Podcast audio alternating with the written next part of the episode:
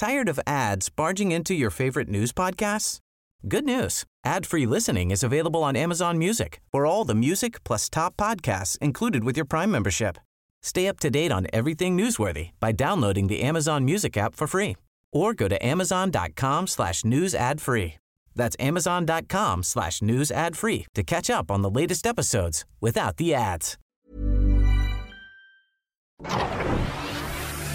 El Heraldo Media Group presenta Periodismo de Emergencia con Arturo Rodríguez, Hiroshi Takahashi e Ignacio Rodríguez Reina. Con las reglas del oficio. Comenzamos. 10 de la mañana, 10 de la mañana con dos minutos. Bienvenidos a Periodismo de Emergencia. Como siempre es un gusto saludarle en una emisión más aquí en este domingo por la mañana. Yo soy Arturo Rodríguez y como siempre es un privilegio eh, coincidir en esta cabina eh, una vez más con Ignacio Rodríguez Reina y en ausencia con un saludo muy afectuoso a Hiroshi Takahashi. ¿Qué tal Arturo? Muy buenos días y muy buenos días Mónica. Pues nada, bien, listos para arrancar con una emisión más, una edición dominical que esperemos que pues que sea del agrado de toda la gente que nos está sintonizando y nos hace el favor de seguirnos semana a semana. Temas buenísimos que vamos a abordar el día de hoy y por lo pronto la agenda que viene con Mónica Reyes. Muy buenos días. Buenos días, ¿cómo están? Extrañamos a Hiroshi. Ya. Un abrazo. Esperemos que próxima semana ya ande por acá. Claro que sí. Y por lo pronto vamos con el futuro próximo. Vamos a comenzar. Futuro próximo.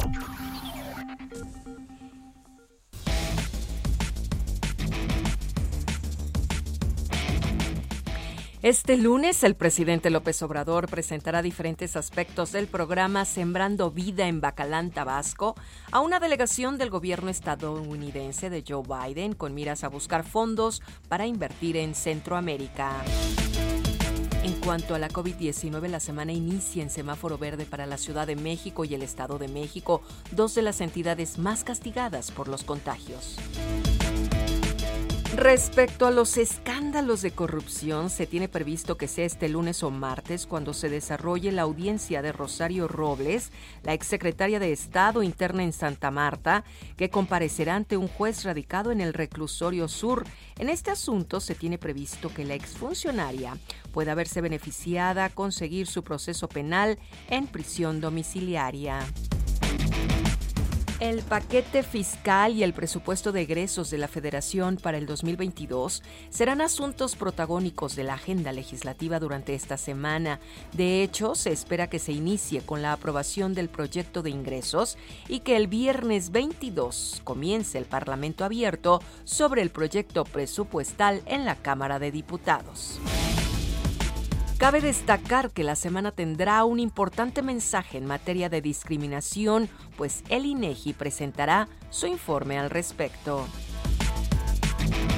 Finalmente, el tema de hoy con el que inicia la semana es que se cumplan dos años del operativo fallido para capturar a Ovidio Guzmán en Culiacán, Sinaloa, que colocó el gobierno del presidente López Obrador en una posición cuando menos incómoda y que marcó el inicio de las diferencias con la DEA y otras agencias estadounidenses. El caso sigue en la impunidad, aunque a dos años de distancia han iniciado los acuerdos de una nueva fórmula de colaboración con el gobierno de Estados Unidos.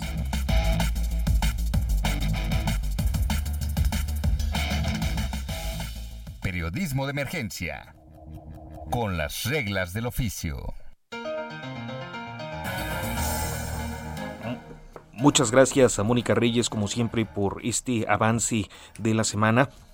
Y bueno, pues eh, rápidamente, Ignacio, y antes de entrar al, a este, este aniversario del asunto Culiacán, creo que uno de los temas que acaparó el, el cierre de, de, la semana y el fin de semana, pues fue eh, el arribo ya de Evelyn Salgado Pineda como gobernadora en el estado de Guerrero, hija de Félix Salgado Macedonio, eh, pues eh, primero con una serie de antecedentes muy polémicos en torno a, todo este proceso político electoral en el estado de Guerrero y posteriormente eh, pues asumir la gubernatura en medio de una ola de inseguridad eh, y, y, de bueno pues eh, profundas problemáticas sociales en ese uno de los estados más pobres y más conflictivos del país, que además eh, registra un importante descontento social.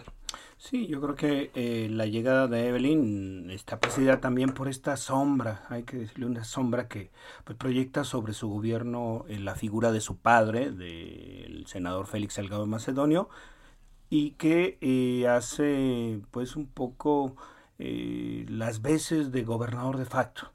¿No? Eh, eh, creo que él tendrá, o ya lo ha empezado a decir, la coartada perfecta, pues él es senador por, por Guerrero, así es que, eh, bueno, pues está, por supuesto, en su interés ayudar a resolver, digamos, toda esta conflictiva entidad, ayudar a resolver muchos de los, de los asuntos más polémicos y más, diría, más, más difíciles de manejar, como es pues una pobreza ancestral que estaba pensando justo veniendo en el camino ¿Cuántos billones de billones de pesos habrán sido invertidos ya y han pasado 40 años?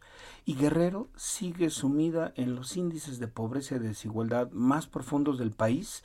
Es decir, estamos hablando de dos generaciones, Arturo, que siguen sin modificar en esencia o de manera significativa lo que es su bienestar y su perspectiva de vida una falta de oportunidades tremenda que y bueno pues eh, se suma también a, y, y, quizás por eso mismo a una tremenda conflictividad social también histórica no Sí, Guerrero yo creo que debe tener los índices, los índices de violencia de todo tipo, violencia social, violencia delincuencial, violencia familiar. Hasta obstétrica. Violencia obstétrica, no. Eh, normalmente Guerrero ha sido sujeto de atropellos y abusos en muchos eh, en muchos sentidos que dejan al Estado en, en, de verdad en una violencia endémica y de todo tipo y de toda naturaleza. Eh, creo que eso es uno de los grandes retos que difícilmente podrá Evelyn pues resolver en seis años porque es un periodo muy corto, pero que sin duda harán de su pues harán de su de su gobierno verdaderamente una, una odisea. Pues sí, y, con, y, bueno, con, con, esta condición con la que llega una serie de antecedentes, un eh, escribía yo, eh, perdón el autogol, pero bueno, pues es también parte de la misma cadena, ayer en la columna que publico en el Heraldo eh, de México, y pues que fue eh, quizás el primer sismo dentro de la 4T, políticamente hablando, ¿no? Porque, bueno, pues implicó la caída de una secretaria de Estado, Irma Eréndira Sandoval. Sí. Eh, implicó en parte también la caída de Gabriel García Hernández, uno de los hombres que al inicio del sexenio se perfilaba como uno de los más poderosos y este finalmente la imposibilidad de que un dirigente político como Félix Salgado Macedonio tan cercano y tan de los afectos del presidente terminara defenestrado de la candidatura y yo creo que ya de manera muy improbable eh, que llegue eh, con este desprestigio que carga eh, políticamente a y socialmente a ser gobernador y cumplir su sueño en el estado de Guerrero. Lo hará a, a través de su hija quizás, pero este sin duda este estamos ante un caso que movió muchas cosas en la 4T, le detonó eh, todo este asunto de, de las protestas feministas, eh, que el presidente pues respondió desde su perspectiva política, regañando pues a, a los Sandoval Ballesteros este, pero, pero e, echándose encima un movimiento. Guerrero, Guerrero yo creo que es un estado de verdad eh, complicadísimo para gobernar. Y uno, a veces incluso pensaría, pero ¿de verdad quieren gobernar Guerrero?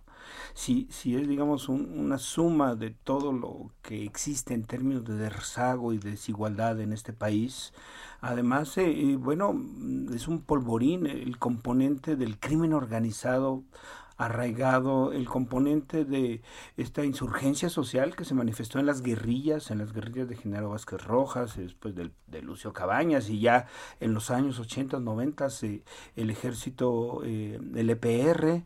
Entonces, y bueno, hay que recordar que sigue latente un asunto brutal en Guerrero.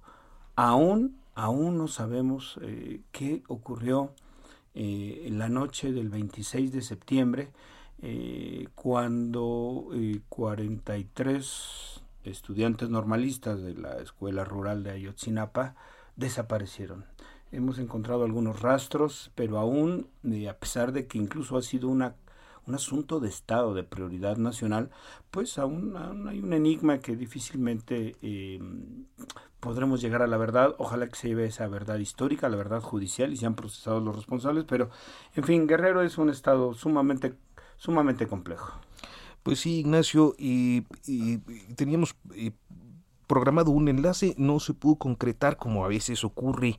Y, bueno, esto de la radio así es, ¿no? Así es, y sobre todo en fin de semana, pero eh, eh, sí pudimos concretar otro enlace que nos parece eh, pues interesante, los dos años de aquel operativo fallido en Culiacán para que fue la captura y luego liberación de Ovidio Guzmán para muchos la capitulación del Estado frente a un grupo de crimen organizado y para eso... Y para muchos otros eh, una apuesta por eh, una política eh, más pacifista. Que... que... dejara un pues mucho menor estela de violencia y de sangre. Así es con el riesgo que ahorita seguramente nuestro nuestro invitado este, nos platicará, pues con el riesgo de que se crean unos vacíos tremendos de poder. Hoy, hoy, hoy nos acompaña quizás uno de los periodistas más experimentados y que mejor conoce Sinaloa. Estoy hablando de Ismael Bojorquez. ¿Qué tal, Ismael? ¿Cómo estás? Te saludamos. Eh, Ignacio Rodríguez Reina, Arturo Rodríguez. ¿Cómo estás, querido Ismael? ¿Cómo estás, Arturo? ¿Cómo están? ¿Cómo está Nacho? Muy bien, muy bien. Oye, pues eh, se cumplen dos años de, de este episodio en el que Culiacán fue la sede de lo que para unos representó una capitulación y para otros eh, una política de Estado que apostaba a menor violencia y menor sangre eh, regada en todo el país. Tú a dos años, ¿cuál sería tu, tu posición al respecto, Ismael? Hola, sí, dos años del, del, del, culiacanazo, ¿no? Porque a algunos no les gusta mucho el término ese del culiacanazo, por el estigma, genera. A mí me encanta ese término.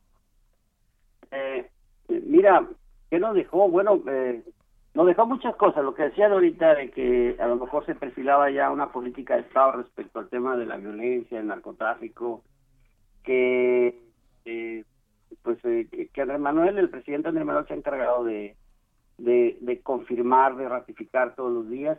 Tiene tres años este gobierno y, y hasta ahora no se ha visto una eh, pues una estrategia, una estrategia eh, digamos, eficaz, exitosa contra la violencia y contra el narcotráfico. Ahí están los números, no los vamos a repetir, ahí están los números. Es, el sexenio más violento de la época moderna, mucho más violento que el de, el de Calderón, al que se criticó mucho por su estrategia de ir a, pegarle con una escoba al panal, eh, mucho más violento que el de Enrique Peña Nieto. Y me parece que se debe a que Andrés Manuel nunca nunca tuvo claro eh, nunca tuvo claro una estrategia. Si tú analizas los discursos de campaña de Andrés Manuel, desde la campaña era un desparpajo de, cosas que decían los mítines en las plazas, etcétera, ¿no? Llega la presidencia y, y, a la vuelta de tres años, pues no vemos todavía eso de, de abrazo no balazo no es una estrategia, ¿no? Entonces, cuando pasa cuando pasa esto, la detención que, que fue una detención eh, todo indica no planeada por la mesa de seguridad de la presidencia, donde están el secretario de Marina, el secretario de Defensa, el secretario, estaba el secretario de Seguridad, ahora es mujer, eh, y el, propio presidente. Parece que eso no se planeó ahí, que lo planeó alguien que quiso quedar bien. Este, se vino con sus huestes acá, la guardia, el ejército, este, y pues pasó lo que lo que ya vimos, ¿no? Que detienen a, a, este, a Ovidio Guzmán y se genera esta este día este este clima de, de violencia en, concentrado en ocho horas de las dos de la tarde a las eh, nueve diez de la noche todavía.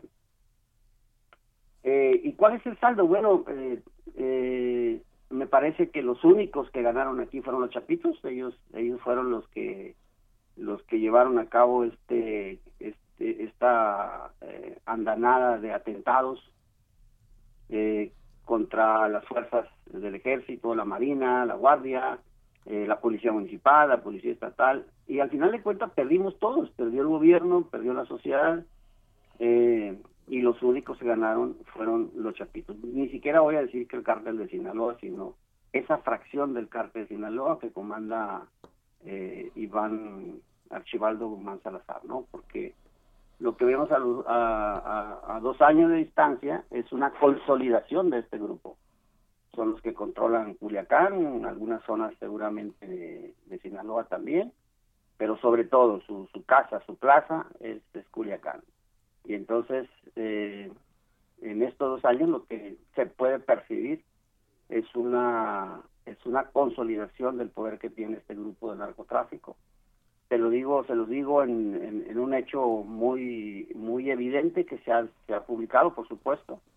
Eh, eh, últimamente, en las últimas semanas, se han dedicado a, destrozar cámaras de vigilancia en la ciudad.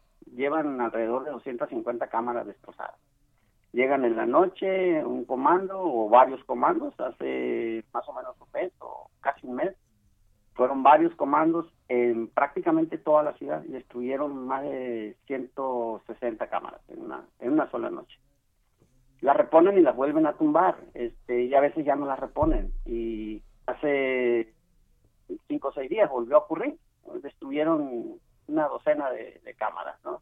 Antes lo hacían para, para no sé, para cuidar alguna ruta, alguien iba a pasar por ahí, eh, o, era un barrio de seguridad, en fin. Eh, pero ahora parece que no, parece que, lo que se trata es un mensaje de el, este grupo criminal eh, o del cártel de Sinaloa en general, ante el anuncio de Rubén Rocha de que, de que va, va a mantener en la Secretaría de Seguridad al, al, al actual secretario, ¿no? A Cristóbal Castañeda. Y parece que no les gusta mucho, porque justo después del anuncio de Rubén Rocha, este, empezó este hostigamiento, ¿no? Entonces, pues hay, hay un, hay un poder que no se les cuestiona en, este grupo y eh, pues por supuesto que la más completa impunidad el, gobierno no no hace nada no se atreve a hacer nada pues el gobierno estatal menos el gobierno federal no lo hace pues el gobierno estatal menos y la policía municipal ni se diga no entonces, eh, después de ese día la sociedad quedó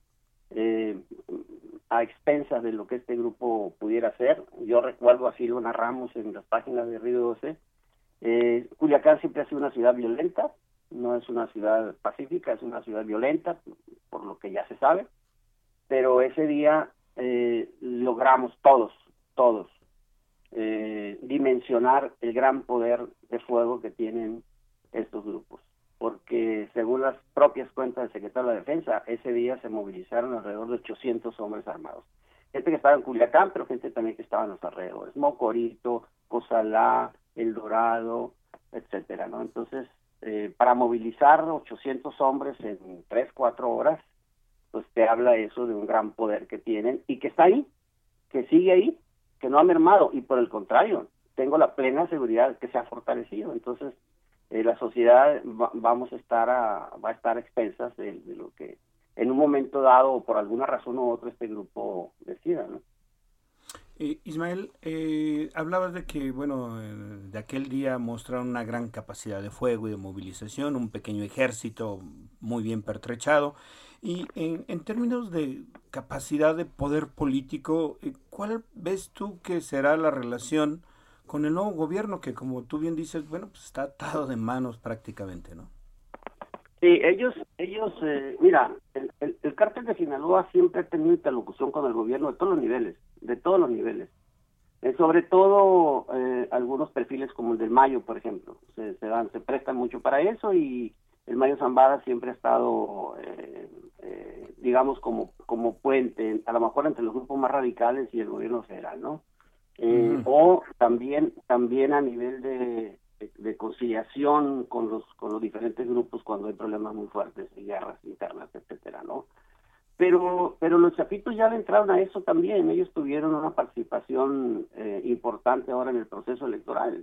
Eh, a ellos se les atribuye se les atribuye las acciones que hicieron para para controlar las, las operaciones del PRI a los operadores del PRI acuérdense que nosotros publicamos una nota donde narramos este, cómo decenas de operadores del PRI fueron secuestrados un día antes y el mismo día de la elección del 6 de junio para evitar que operaran en, los, en los, distritos, en fin, ¿no? los municipios. Entonces, eso se les atribuye a ellos. Eh, entonces ya se están ya se están involucrando también en este tipo de asuntos. No sabemos hasta dónde haya una interlocución o va a haber una interlocución con el gobierno. Yo pienso que sí, que sí va a haber. Rubén Rocha ha dicho que, que él es partidario de un de una de nuevas de nuevas estrategias en torno al narcotráfico.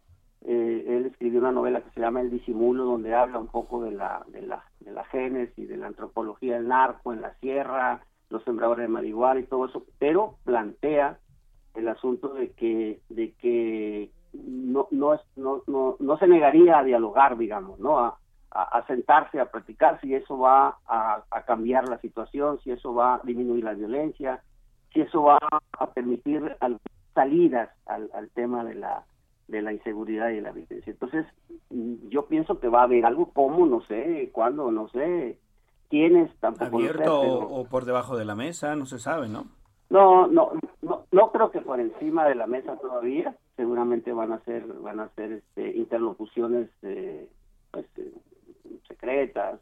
No, no lo sé, ¿no? Pero, pero pienso que sí habrá algo de eso. Pues Ismael Bojorques, te agradecemos muchísimo que nos hayas tomado esta comunicación. Además, en domingo sabemos que es tu día de descanso y que, bueno, pues nos compartes toda esta panorámica de lo que ocurre allá en Culiacán, en Sinaloa. Muy buenos días. Oh, gracias, gracias a ustedes, cuídense mucho. Un abrazo, Ismael.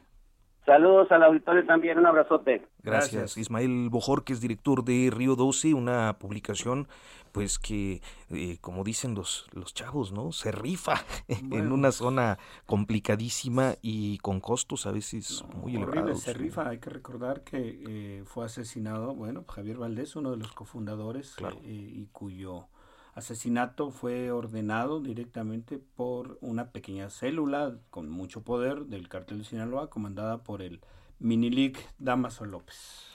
Pues bien, y muy rápidamente, nos queda un minuto antes de irnos a la pausa, yo quisiera comentar que eh, esta semana se realizará la audiencia, eh, iniciando la semana, sobre eh, la liberación posible, o mejor dicho, eh, el arresto domiciliario o el arraigo domiciliario eh, de Rosario Robles Berlanga, la eh, funcionaria que fue secretaria de Desarrollo Social y posteriormente de Desarrollo Agrario, Territorial y Urbano durante el sexenio de Enrique Peña Nieto, eh, a quien se le ha acusado por eh, ejercicio indebido del servicio público. Eh, un caso que tiene que ver más con la omisión del deber de informar a su superior que con el hecho del desvío de recursos. Así que pues hay expectación con este tema que seguramente estaremos pues ocupándonos a lo largo de la semana.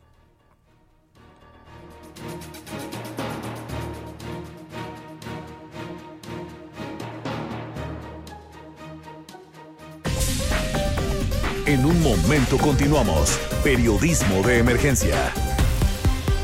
Heraldo Radio.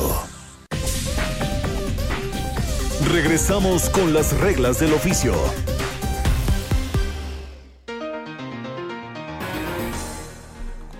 10 de la mañana con 30 minutos, continuamos en periodismo de emergencia y cerrábamos el bloque anterior hablando brevemente, Ignacio, de eh, pues eh, el posible revés que podría sufrir la Fiscalía General de la República si se concede esta medida eh, pues no sé si de enfrentar el proceso en libertad o al menos en arresto domiciliario para Rosario Robles Berlanga, un revés que se acumularía con otros asuntos como el del foro consultivo científico y tecnológico, ¿no? Así es, que justamente eh, sigue siendo un tema latente, han sido llamados a declarar investigadores, el CONACYT se ha, digamos, un poco lavado, exculpado a sí mismo, diciendo, no, yo nomás presenté la denuncia, pues por supuesto que solo presentó la denuncia y a partir de ahí, a partir de ahí la Fiscalía, cuyo titular, hay que recordarlo, Alejandro Gersmanero, fue pues designado en un proceso bastante irregular y por lo menos este polémico como investigador con categoría la máxima categoría del Sistema Nacional de Investigadores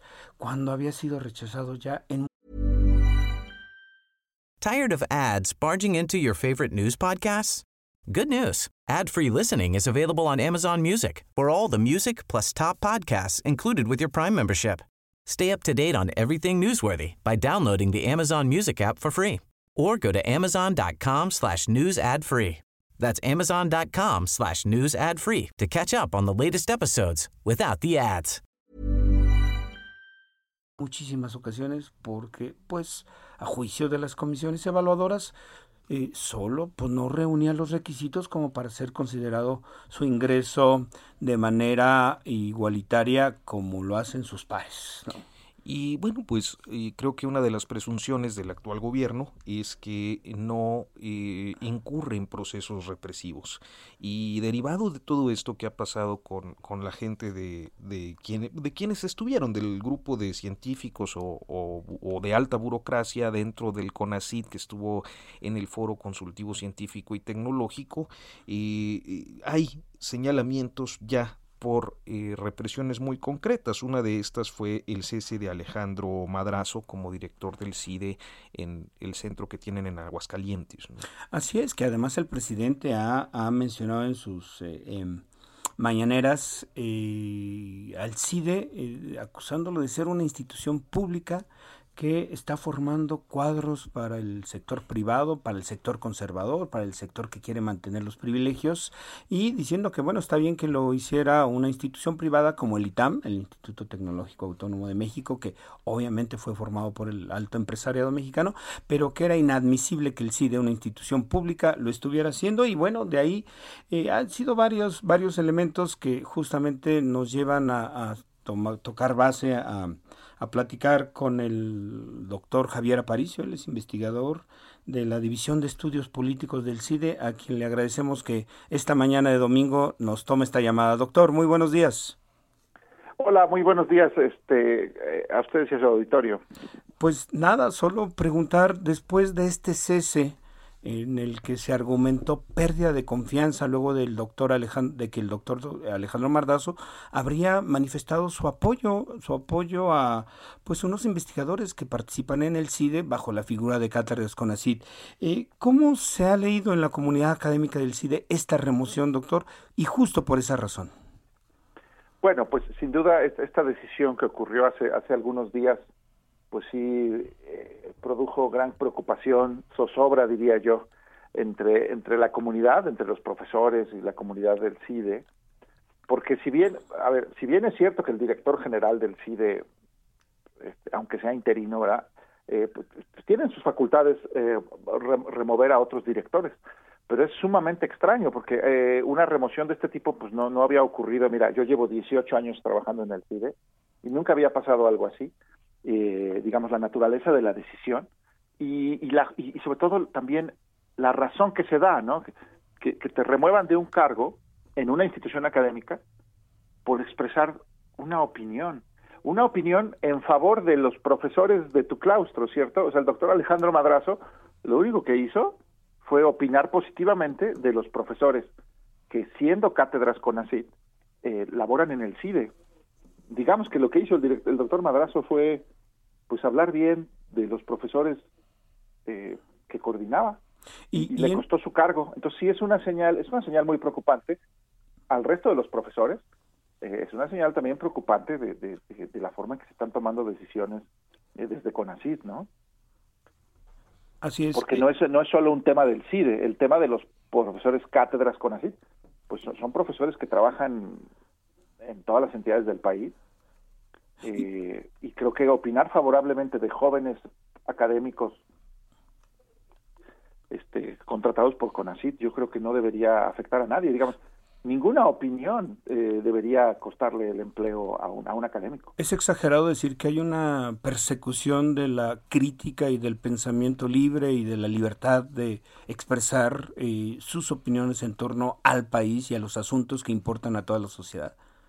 Pues bueno, es que podríamos interpretar en el contexto, eh, eh, yo, yo creo que hay en, entre, intolerancia y persecución, porque hay que ver el, el contexto. Ciertamente, eh, desde Palacio Nacional, desde Palacio Nacional, en la retórica presidencial, no se le concede legitimidad a ninguna voz crítica. O sea, no hay una persona, grupo, organización que critique al gobierno o las decisiones del gobierno a la que se le conceda alguna legitimidad, ¿no? Todos son intereses oscuros, perversos, este, gente que extraña, que protege intereses, creados, qué sé yo. Eso está desde en el discurso desde Palacio Nacional. Luego, cuando vemos en CONACID, bueno, CONACID también ha modificado sus códigos de ética para, para impedir que, que, los trabajadores de CONACID eh, emitan opiniones críticas sobre el Consejo Nacional de Ciencia y Tecnología. Del otro lado, hay un distanciamiento con el Foro Consultivo de Ciencia y Tecnología, denuncias penales, ¿no? Este, y ya cuando nos acercamos a, pues, al, CIDE, pues vemos decisiones como estas. Entonces yo creo que yo creo que en el contexto, tanto la política de ciencia y tecnología que se está llevando a cabo, como la toma de decisiones que está ocurriendo en los centros CONACYT, te, te hablan de que, de, que, lo que lo que se espera, lo que CONACYT espera de la comunidad académica es silencio o aplausos, porque lo demás es mal visto o se, se trata con sospechosismo, ¿no? Eh, hay, hay también un esfuerzo por descalificar, pues descalificar la, la, la honorabilidad o la integridad intelectual y académica de, de personas pues que trabajamos como profesores, o sea, no no veo de dónde podamos ser delincuentes, ¿no? Este, pero pero hay ese tratamiento como una una sospecha de origen de si tú estudiaste en el extranjero, si tú trabajas en un centro con ACID y si encima de eso emites opiniones críticas al gobierno, es que algo debes ocultar, algún algún interés oscuro debes estar queriendo servir. Cuando uno pensaría que en la comunidad académica debería ser espacios de máxima libertad de expresión, y de máxima, pues también libertad de crítica, ¿no? Históricamente los espacios académicos son lugares de crítica, no de aplauso. En este caso, eh, ¿hay algún detonante, doctor, que haya motivado esto? ¿Dónde empezó eh, esta eh, pues relación tan conflictiva entre el gobierno y, en particular el CIDE, por ejemplo? Mira, yo no te sé decir si, si, el, si el tema es particular con el CIDE, digo, yo, yo trabajo ahí ¿verdad? desde hace 18 años, para nosotros sí es un tema que se siente muy cercano, porque a lo largo de estos tres años, eh, pues ha sido una historia de desencuentros con el gobierno federal. Eh, yo creo que dedicarte a la actividad académica en un centro público de investigación no, deberían ser labores en las que nos preocupara si gobierna un partido de un color o de otro color. Digo, nos ha tocado alternancias de diferentes signos. Pero desde que empezó esta administración, pues yo te diría que el golpeteo no, no, ha, no ha cesado. O sea, empezamos con afectaciones a nuestras prestaciones laborales, ¿no? Seguro médico, antigüedad. Eh, después se ha afectado el funcionamiento del, del, centro con la desaparición de los fideicomisos, de los fideicomisos de los centros públicos CONACYT, que no solo afectó al CIDE, afectó a todos los centros públicos de investigación del CONACYT. El propio CONACYT funcionaba a través de fideicomisos tienen paralizadas cualquier cantidad de actividades por la decisión poco razonada, poco justificada de desaparecer fideicomisos, ¿no? Fideicomisos que son eh, viables para construir un tren y para construir un aeropuerto, pero inviables, intolerables para, hacer actividades de investigación. Y bueno, y a lo que estamos ahora, bueno, ciertamente el director del CIDE presentó su renuncia en agosto, tenemos un director interino, este, y de las primeras decisiones que toma el director interino es remover al director de la sede de Aguascalientes.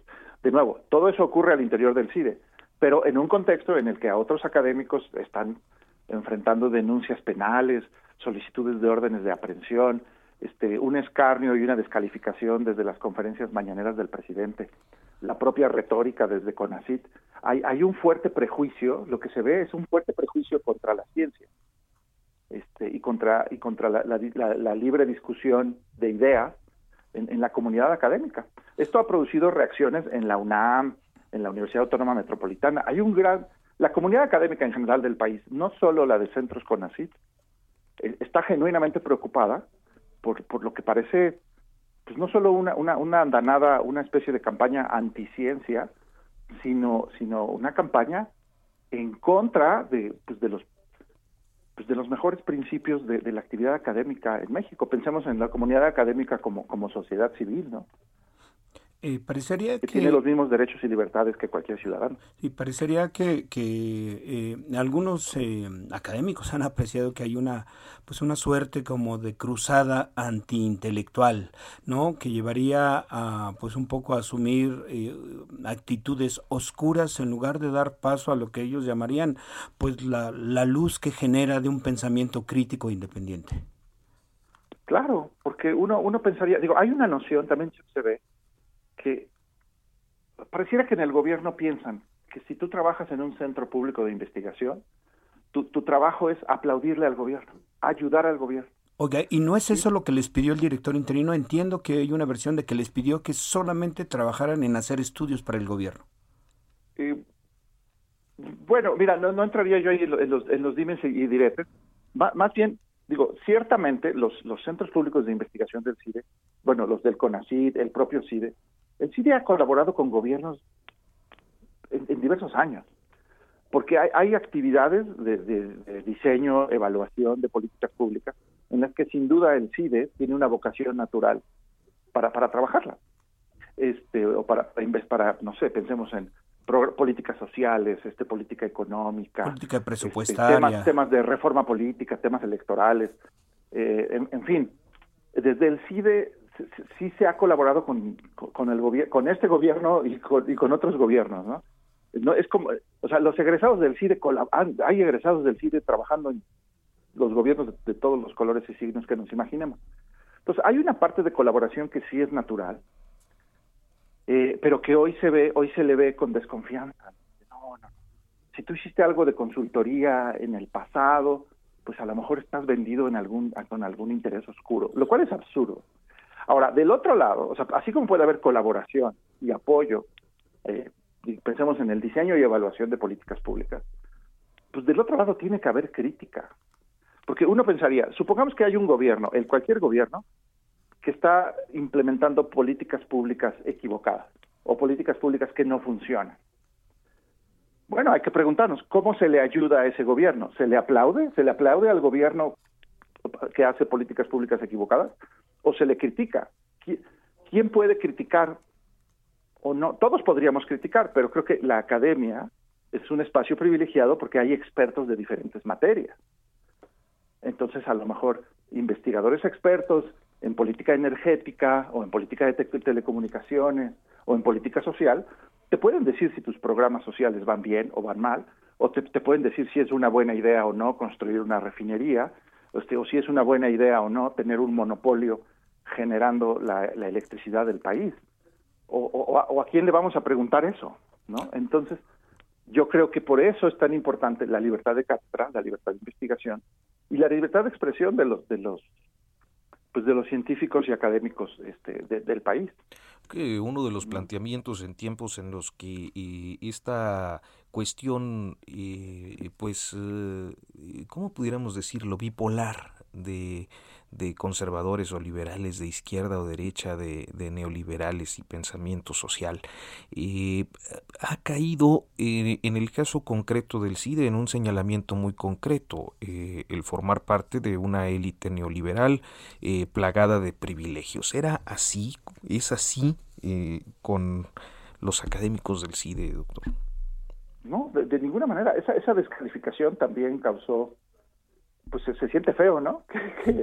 Que, haya un, juicio sumario que, descalifique eh, a un centro público de, investigación, un centro público que aspira a la excelencia y no, no otra cosa. Porque, o sea, la acusación es que los programas de estudio, que los planes, o sea, los egresados de licenciatura y maestría del CIDE, de algún modo son soldados neoliberales en una especie de cruzada contra el gobierno en turno. Esto no tiene ningún sentido ya se lo dije, hay egresados del CIDE trabajando en el gobierno federal, en el gabinete de la Ciudad de México, este, en, el Congreso, o sea, no tiene sentido. Y la, la propia naturaleza del CIDE es, es una institución plural. Digamos, si uno ve la discusión en redes sociales, hay gente que hace escarnio y dice, ah, le está yendo mal al CIDE, se lo merecen por haber votado por López Obrador. Digamos, hay gente que piensa que todo el CIDE votó por el presidente López Obrador, lo cual es no lo podemos demostrar, pero te puedo decir que es falso. Este, eh, claro que hubo personas, profesores y alumnos, que, hicieron incluso campaña. y hubo quienes no. Pero eso debería ser irrelevante, ¿no? Es como de... Ah, eh, si, si, los, si, si, si el CIDE colaboró con los gobiernos del pasado, eh, ¿por, ¿por qué sería eso señal de, de, sospecho, de sospecha? ¿Por qué? O si el CIDE hoy colaborara con el gobierno en turno, ¿por qué sería señal de sospecha? Este, hay, profesores del CIDE en Coneval, hay profesores del CIDE asesorando el gobierno en, otras tareas, este, hay gente del CIDE que colabora con Hacienda, o sea, ¿cuál es el problema? Lo que lo que sí hay es una a nivel a nivel desde la máxima tribuna que es Palacio Nacional, sí hay una visión muy maniquea de las cosas, ¿no? Donde de, o están con la sociedad de México, o está con el presidente o está en su contra. Y entonces, en la medida que, profesores, eh, y algunos, porque ni siquiera son todos, o sea, pensemos en que la comunidad académica pues no son solo los profesores que opinan o que opinamos en medios, ¿no? Hay un montón de disciplinas científicas que pues, no tienen nada que ver con, con el quehacer de las políticas públicas, están en otras cosas. Pero la descalificación llega hasta allá. Entonces hay una visión maniquea donde si lo que viene de sociedad civil es crítica, si lo que viene de la prensa, si lo que viene de la comunidad académica es crítica, es que entonces se le descalifica así como de... Son personas con malas intenciones. Hay una especie como de como de presunción de corrupción. De si tú criticas al gobierno, se presume que eres corrupto de alguna forma. Por tu persona, tienes ideas corruptas, o estás vendido con algún interés oscuro, y no tiene ningún sentido. De nuevo, un día, un día somos descalificados por haber estudiado en el extranjero. Claro, y, al otro día hay que defender, hay que defender a los personajes del gabinete que también estudiaron en el extranjero. Y dices, bueno, es que no tiene ningún sentido. O sea, no es pecado haber estudiado en el extranjero. Tampoco es pecado haber recibido recursos del CONACIT ahora o recibir recursos del CONACIT en el pasado. Más que en una visión maniquea en la que los únicos buenos son quienes aplauden al presidente este, o quienes o quienes quieren guardar silencio. Pues, y doctor Javier Aparicio, director de la División de Estudios Políticos del CIDE, del Centro de Investigación y Docencia Económicas. Muchísimas gracias por tomarnos la comunicación. Doctor, muchas gracias. estaremos, estaremos muy atentos en lo que ocurre por ahí y la ciencia y la libertad de pensamiento. Oye, una corrección, no soy director, ¿eh? no soy director, solo soy profesor. Profesor, pues, de la División de Estudios Políticos. no vaya a ser, ¿verdad? Muy buenos días. Hasta pronto. Hasta luego. Todo menos fútbol.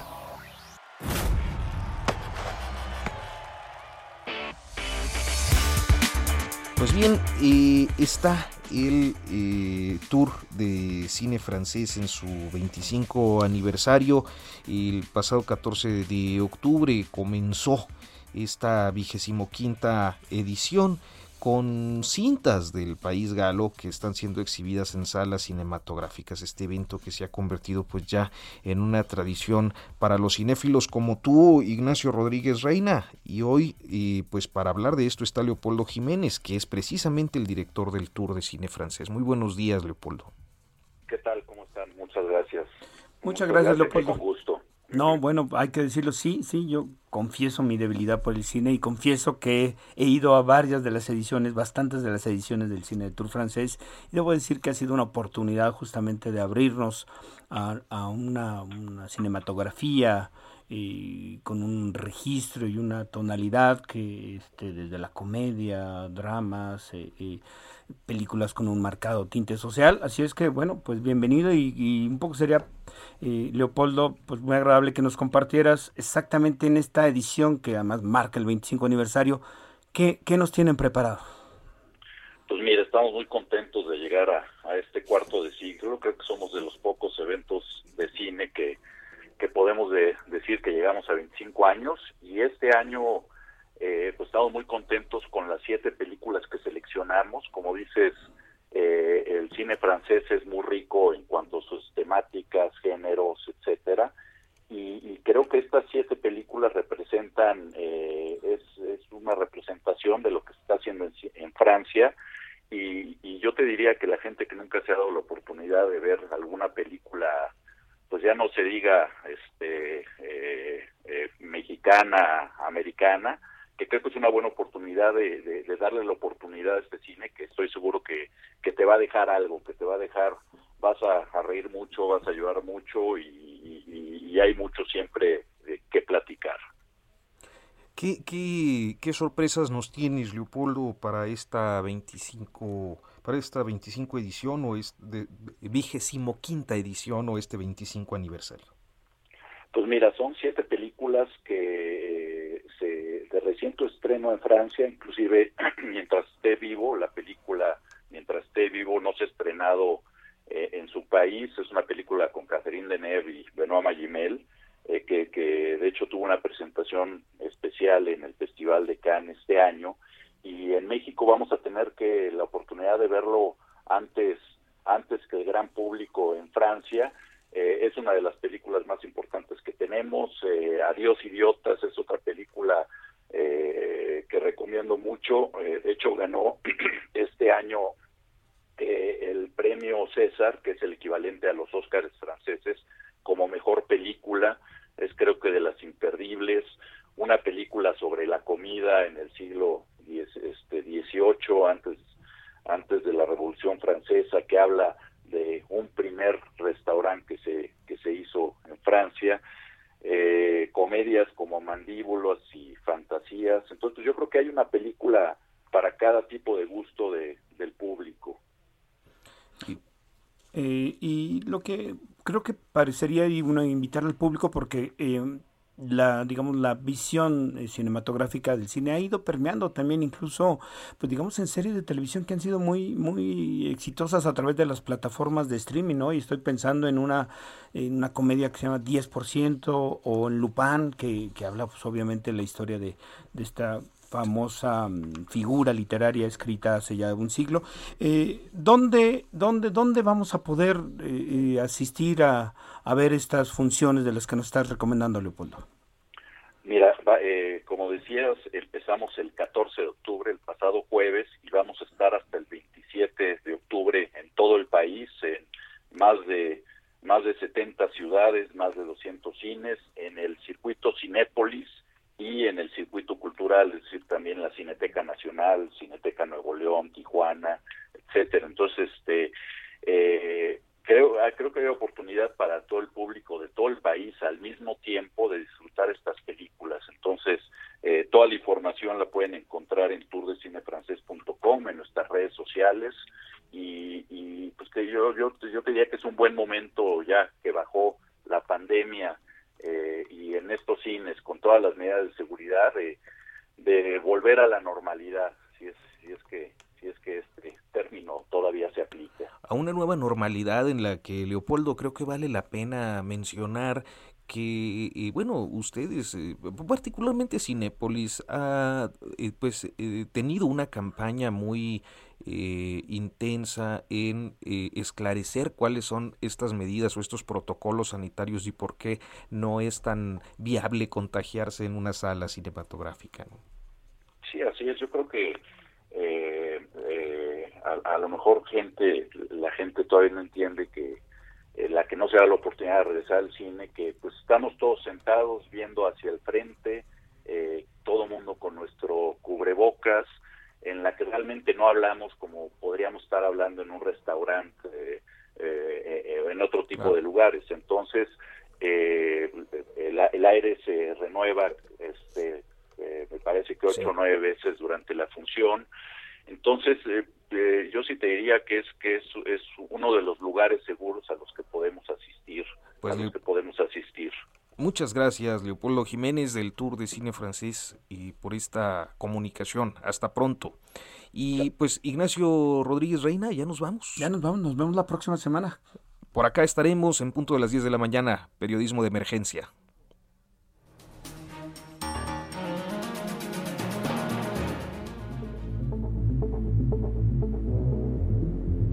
Esto fue Periodismo de Emergencia.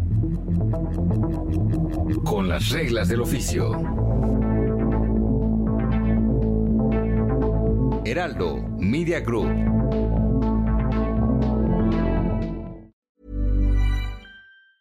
Tired of ads barging into your favorite news podcasts? Good news. Ad-free listening is available on Amazon Music for all the music plus top podcasts included with your Prime membership. Stay up to date on everything newsworthy by downloading the Amazon Music app for free or go to amazon.com slash news ad free. That's amazon.com slash news ad free to catch up on the latest episodes without the ads.